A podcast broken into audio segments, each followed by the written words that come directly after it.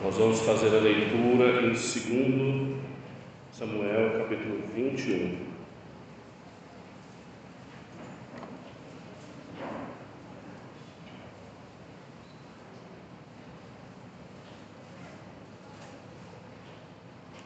Segundo Samuel capítulo 21, nós vamos ler a partir do versículo 15.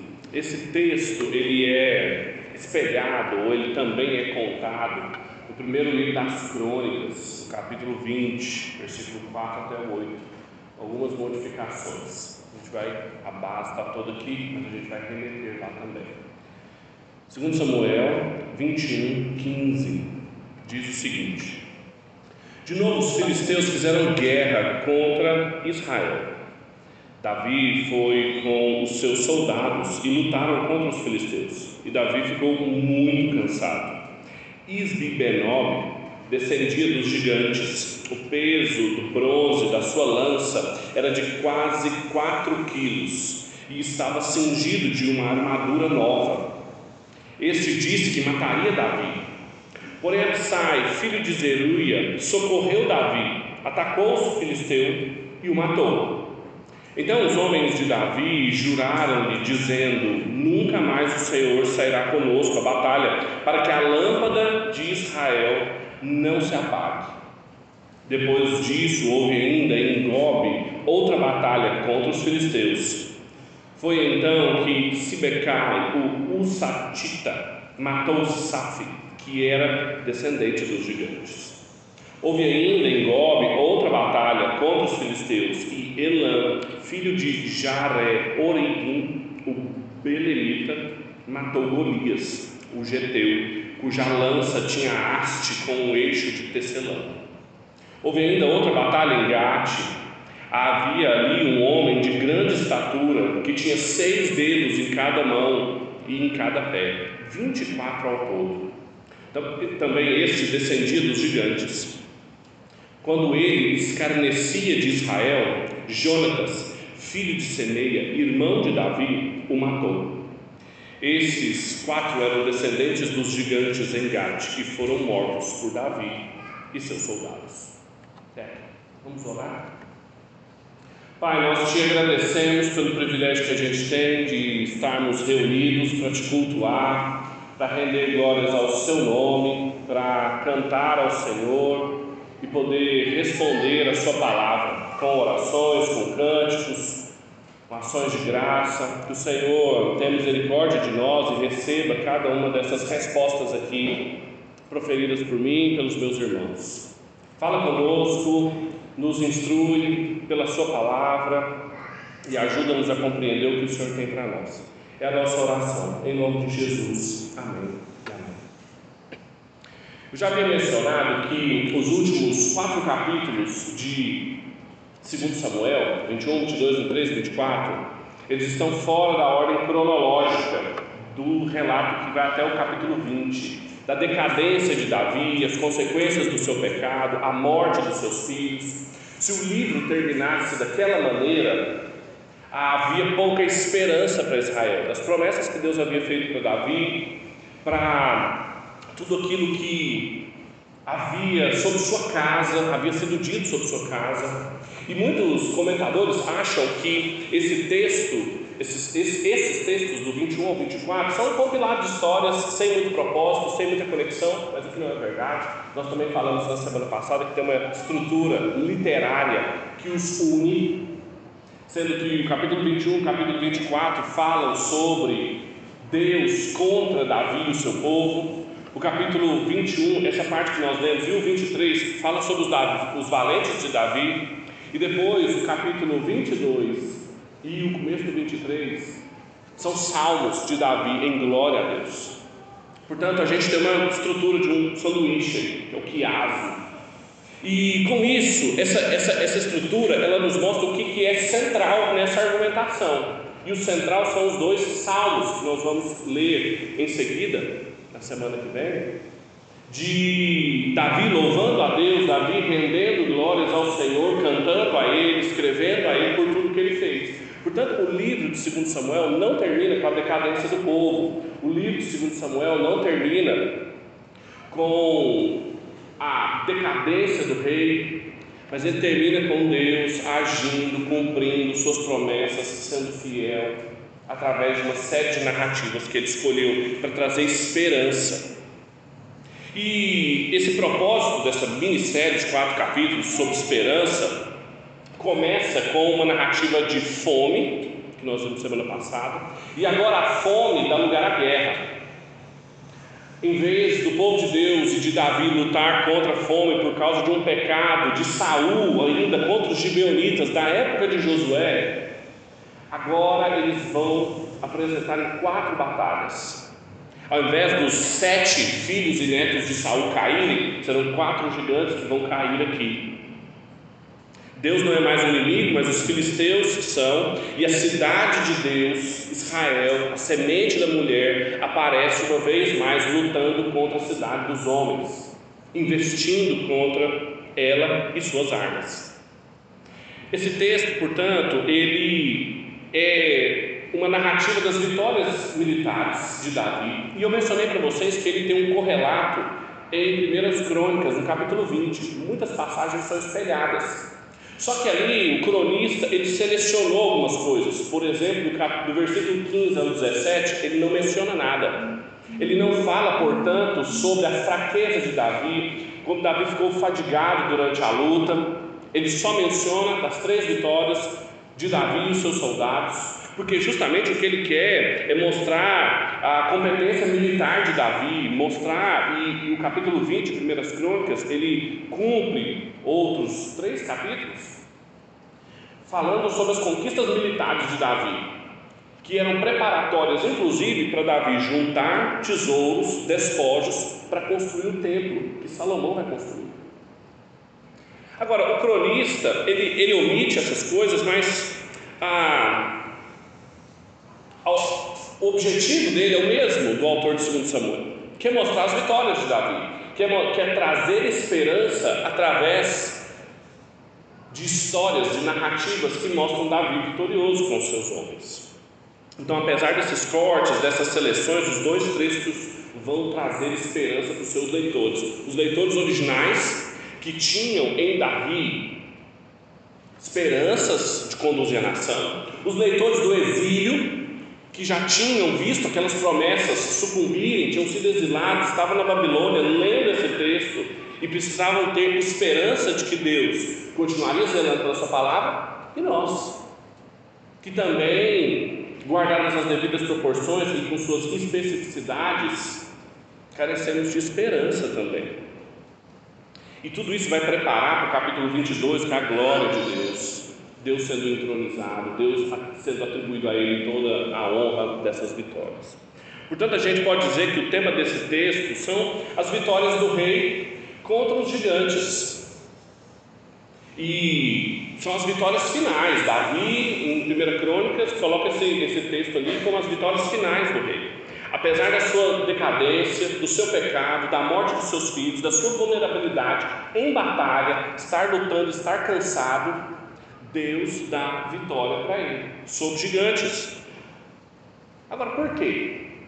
Por que, que Deus dá vitória? Por que, que ele vence? Por que, que os leitores desse texto, os originais, os do exílio e nós, temos esperança, temos a nossa esperança renovada, sabendo dessas vitórias contra quatro gigantes em quatro cidades filisteias? A gente pode resumir o conteúdo dessa narrativa dizendo que a esperança se dá porque Deus preserva. Deus preserva o seu povo contra os inimigos. Deus preserva as suas promessas que ele havia feito durante muito tempo são cumpridas aqui. E acima de tudo, Deus preserva o seu ungido. Deus é o personagem principal aqui que está preservando seu povo, suas promessas e o seu ungido, o rei, e por isso ele vence, porque Deus estava preservando. E eu gostaria de explorar cada um desses pontos com você essa manhã. Em primeiro lugar, as vitórias rei, do rei contra os gigantes se dá porque Deus estava preservando o seu povo. Nas quatro cenas que a gente vê aqui, são quatro batalhas, então são quatro cenas, elas são unificadas por uma única expressão: houve guerra. Houve guerra contra Israel, houve guerra em Gob, houve guerra em Gate. O autor está unindo quatro episódios. E todas essas guerras eram contra Israel, como mostra no versículo 15. Israel é o alvo dos inimigos, é a cidade de Deus. Mostra também lá embaixo, em um dos gigantes, que ele escarnecia de Israel. E Jonatas, sobrinho de Davi, o mata. O mesmo termo aparece aqui, aparece várias vezes numa outra narrativa, também de um outro gigante, que é Golias. Golias escarneceu várias vezes de Israel. Davi, quando chega, o vê lá em 1 Samuel capítulo 17, ele vê quem é esse que está insultando o povo de Deus. E mais, os valentes de Davi queriam também proteger a lâmpada de Israel. Veja então que tudo envolve a semente da mulher, a cidade de Deus, que mais uma vez confronta a semente da serpente, que mais uma vez é a cidade de Deus em meio à cidade dos homens, batalhando contra elas. E em última instância, essa inimizade que existe foi colocada pelo próprio Deus. Lá em Gênesis, colocarei inimizade entre tu e a serpente, a sua descendência, a descendência dela. Essa batalha era do Senhor. E Deus tinha prometido que preservaria o seu povo, também desde Gênesis. E aqui é um outro episódio, como ele mostra que iria proteger contra esses povos. Ah, é, é muito interessante que, apesar do relato ser muito curto, ele dá alguns detalhes para nós e omite outros. Por exemplo, todos os povos e as cidades são nomeados aqui. Ele fala dos filisteus, ele fala da cidade de Gate, uma cidade importante, de onde Golias era, onde Davi se refugiou durante a sua decadência. Ele fala também sobre esses gigantes que no original eles são literalmente aqueles que haviam sido escravizados, nascidos de Rafá, essa expressão. Por isso que em alguns lugares a Bíblia chama uns também de refaítas, um dos povos pré-israelitas ali em Canaã. Em Gênesis 15 fala sobre eles, que tinha uma característica: esses refaítas eram muito grandes, eram gigantes. E, e mais do que isso, o fato desses todos esses guerreiros terem nomes mostra que eles eram guerreiros famosos na região eles eram guerreiros conhecidos, pelo menos dos leitores da época. Um deles, inclusive, é irmão de Golias. O nosso texto aqui diz que um dos valentes de Davi matou Golias, mas não é a melhor expressão, geraria uma série de problemas, porque bem, foi o próprio Davi que matou Golias. Mas o cronista, quando narra, em 1 Crônicas, capítulo 20, esse mesmo fato, ele vai dizer que se trata do irmão de Golias, também de Gate conhecido do povo de Israel. É muito interessante, vocês se lembram, nós, nós estudamos esse texto aqui, quando Davi enfrenta Golias, o tema geral daquela passagem e os destaques que também o autor dava eram quanto às armas, as armas de Golias, Golias, as armas de Saul e as armas de Davi. Diz que e descreve com detalhes a, a, armadura de Golias, como faz aqui, como fala também que um dos gigantes aqui tinha uma armadura nova, tinha uma lança que pesava metade do peso da lança de Golias. Há uma descrição das armas aqui, é um texto sobre armas. Lembra que Saul tenta pegar a armadura dele e colocar em Davi, Davi não se movimenta, ele tira e luta com outras armas. Novamente aqui, a, a Há um tipo de guerreiro do povo de Deus, um paradigma de pastor guerreiro, de soldado que está sendo construído, que é muito diferente das armas, das armaduras e dos guerreiros da cidade de Deus. Veja que não fala nada das armas dos valentes de Davi, diz só que eles mataram os gigantes. Descreve o gigante, descreve sua armadura, descreve seu tamanho, quantidade de dedos e diz: Fulano matou o filisteu. E o filisteu caiu, e o filisteu morreu. Se tinha uma coisa que contrastava a cidade de Deus, a cidade dos homens, é que a cidade de Deus, a casa de Davi, desde quando ele era menino, não lutava com as armas que eram buscadas pelos homens, que eram típicas da cidade dos homens. Mas as armas e a própria batalha era uma batalha do Senhor. Era o Senhor preservando o seu povo. Quando a gente entende todas essas coisas, se pergunta o que, que isso significa para nós, é que Deus preserva o seu povo ainda hoje. Quando esse povo deixa de querer lutar as suas batalhas com armas que são típicas da cidade dos homens, mas dão lugar à fé e lutam as batalhas do Senhor do jeito do Senhor. O Bruce Walt, que comentando o texto, ele vai dizer que Golias, ele é, e aqui também seus irmãos e os seus co-religionários, eles são a personificação da crença no armamento. Destaca-se a armadura, destaca-se o armamento, é uma espécie de ideologia da confiança militar, é um desejo de invulnerabilidade, ter uma armadura, proteger-se como um todo. Mas Deus sempre protegeu o seu povo, independentemente das suas armaduras, das suas armas. E o que no passado tinha sido um feito incrível de Davi matar um gigante e aquilo deixar todo o povo estarrecido, todo o povo deixar de cantar as vitórias de Saul para cantar as vitórias de Davi, agora quatro gigantes caem na mão de soldados, sobrinhos de Davi, homens valentes de Davi, mas que conseguem fazer o mesmo que Davi fez porque Deus está preservando o seu povo, dando a mesma vitória. Davi era o mais experiente guerreiro aqui, era esperado que ele matasse os gigantes, é esperado que ele repetisse o que ele fez com Golias, agora com o irmão de Golias, com os outros coabitantes de Golias, mas quem faz são outras pessoas, para mostrar que quem dá a vitória é Deus. Não é a experiência de Davi, não é mesmo a vulnerabilidade de Davi que vai comprometer o povo, e isso precisava trazer esperança para eles, porque Deus estava os preservando. E quanto a hoje, quando nós pensamos hoje ainda, enquanto povo de Deus, o que, que parece sábio, o que, que parece forte, o que, que parece trazer esperança na cidade dos homens, mas que ainda confunde os habitantes da cidade de Deus que ainda estão esperando essas mesmas buscas de armas e proteções que são típicas da cidade dos homens. Isso vale para nós hoje também, isso precisa nos dar esperança de que a, a revelia delas e a despeito de não termos cada uma delas, o Senhor continua preservando o seu povo.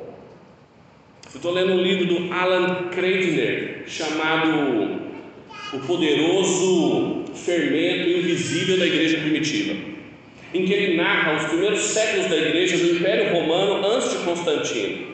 E ele se pergunta o que fazia uma igreja daquela crescer. A igreja crescia. Eles não tinham os concílios ainda, não tinham instituições, não tinham nada que era poderoso no Império Romano, mas eles cresciam. E ele vai falar sobre a paciência uma das virtudes e um dos primeiros tratados da era antiga é sobre paciência. E a paciência aqui não é essa paciência estoica que nós temos, a ataraxia, a, a não se deixar mover por nada, mas era uma paciência escatológica, porque eles sabiam de que cidade eles eram cidadãos, eles sabiam que reino eles pertenciam e não precisavam lutar com as mesmas armas. Quando o apóstolo Paulo escreve em 2 Coríntios, no capítulo 10, ele nos mostra exatamente isso. Ele diz que, embora andemos na carne, não lutamos segundo a carne. Porque as armas da nossa luta não são carnais, mas poderosas em Deus para destruir fortalezas, destruindo raciocínios falaciosos e toda arrogância que se levanta contra o conhecimento de Deus.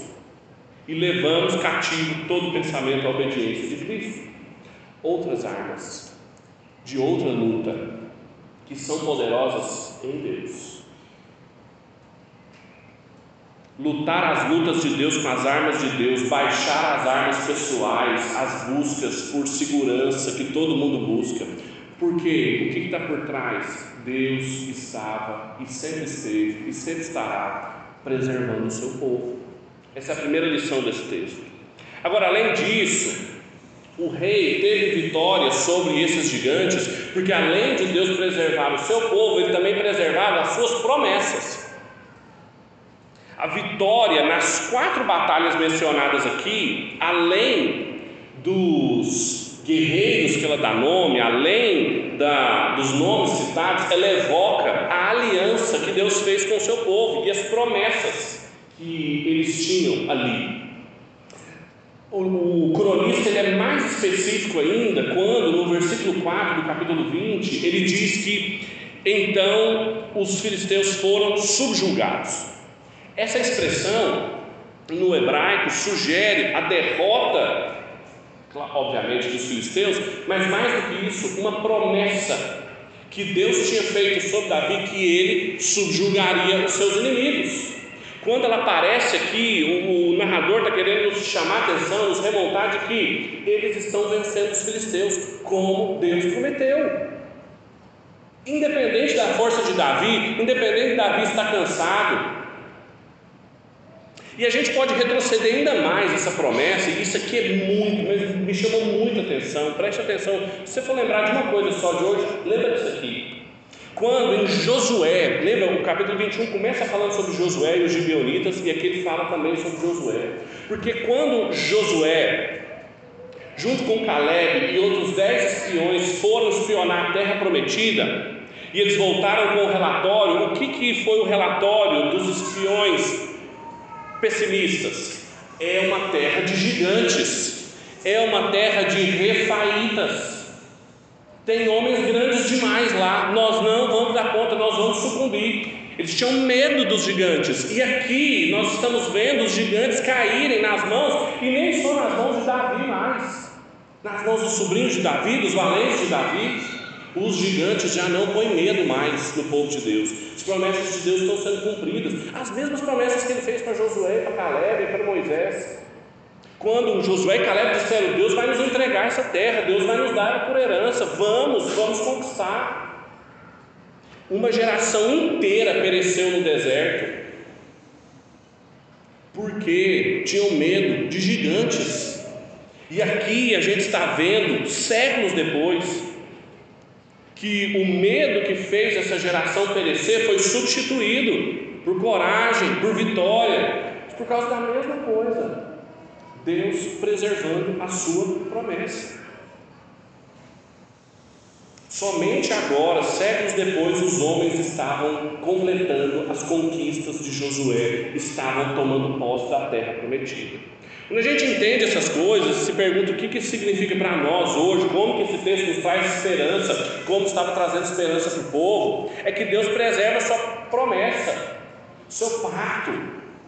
Mesmo que demore muito para o medo dar lugar à fé. Mesmo que demore muito para o povo de Deus acreditar que todos eles, não precisava só de Davi, mas que eles eram capazes de matar os gigantes. Os gigantes deixaram de impor medo, eles deixaram de paralisar o povo. E agora não eram vencidos mais só por um guerreiro. O povo se tornou matador de gigantes.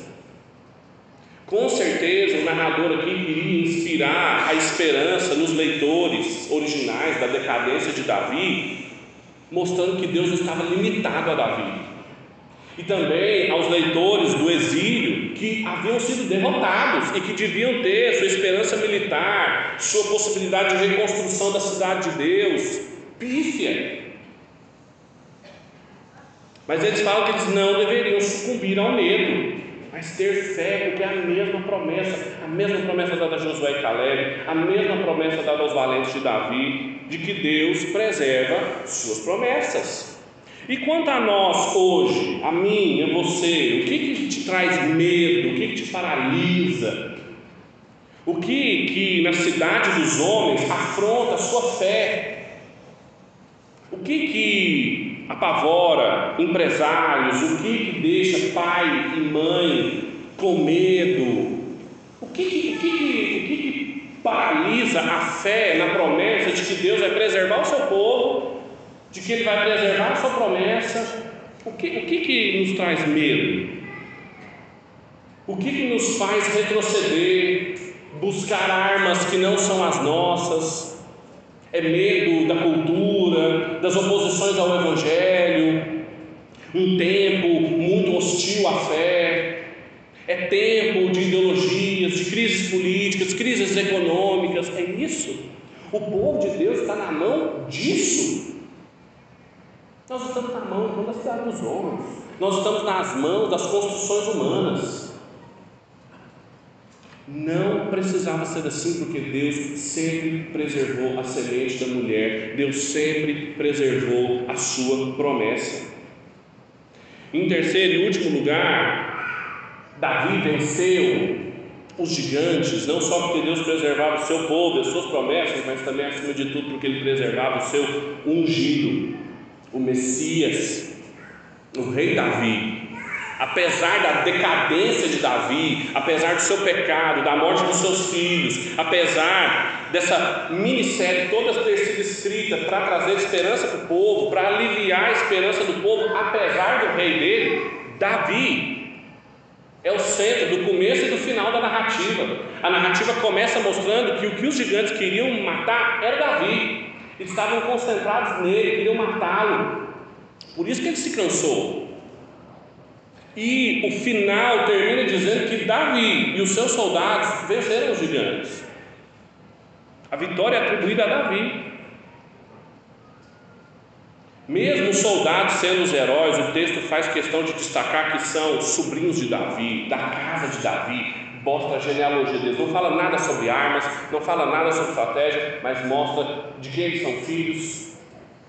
A casa de Davi, apesar de Davi, apesar do seu pecado, não tinha sucumbido, não tinha se apagado. O que o povo precisava ler no capítulo 21, depois do capítulo 20, é que a morte dos filhos, de Davi, seu pecado, sua vulnerabilidade militar não era motivo para pensar que as promessas que Deus fez à sua casa tinham caído, porque ele preservava o seu ungido.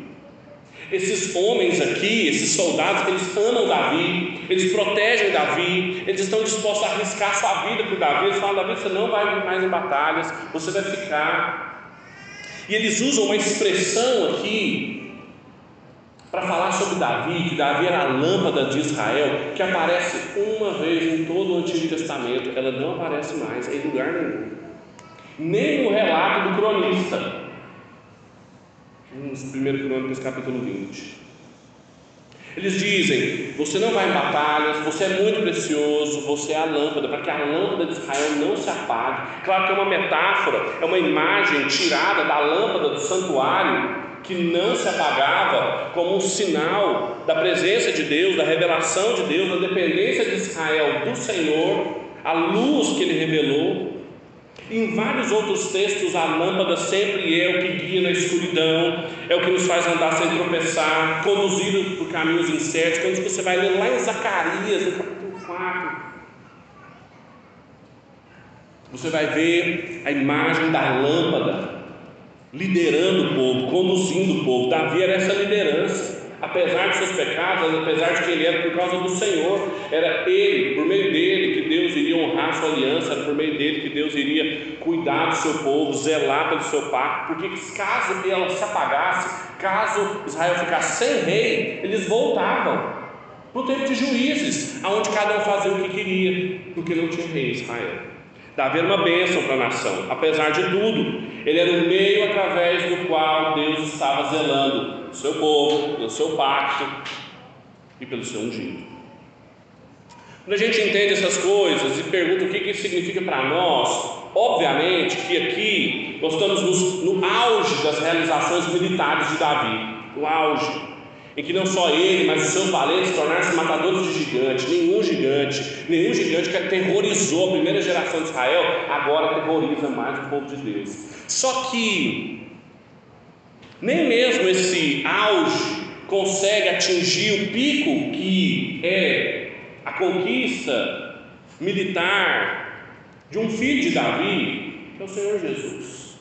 A gente precisa perspectivar essa narrativa à luz da história da redenção, mostrando como ela antecipa, aponta e que dá genuína esperança para nós de promessas que haviam sido feitas, por exemplo, no Salmo 2, no versículo 8: Eu te darei as nações por herança e as extremidades da terra por possessão. Isso não foi cumprido com Davi, isso não foi cumprido com Salomão, que estendeu o reino muitíssimo, mas com o Senhor Jesus.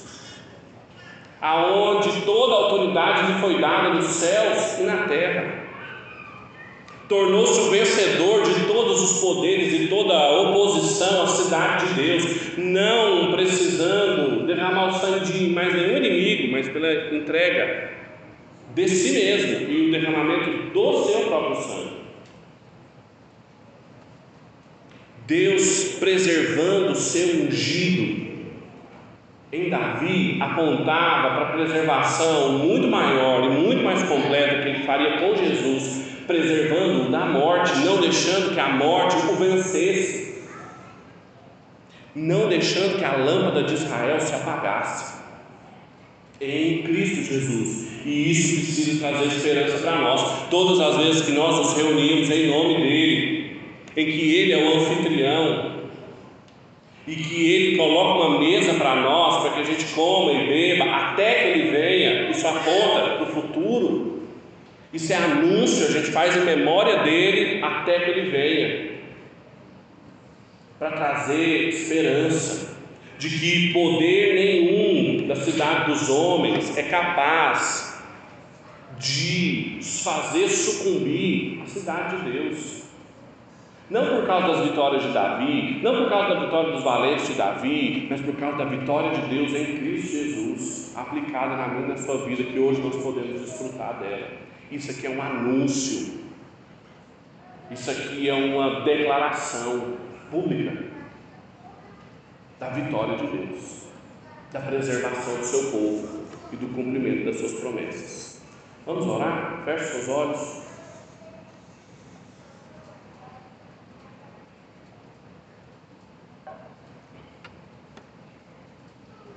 Deus, nós te louvamos, porque o Senhor preserva o seu povo a despeito de nós mesmos.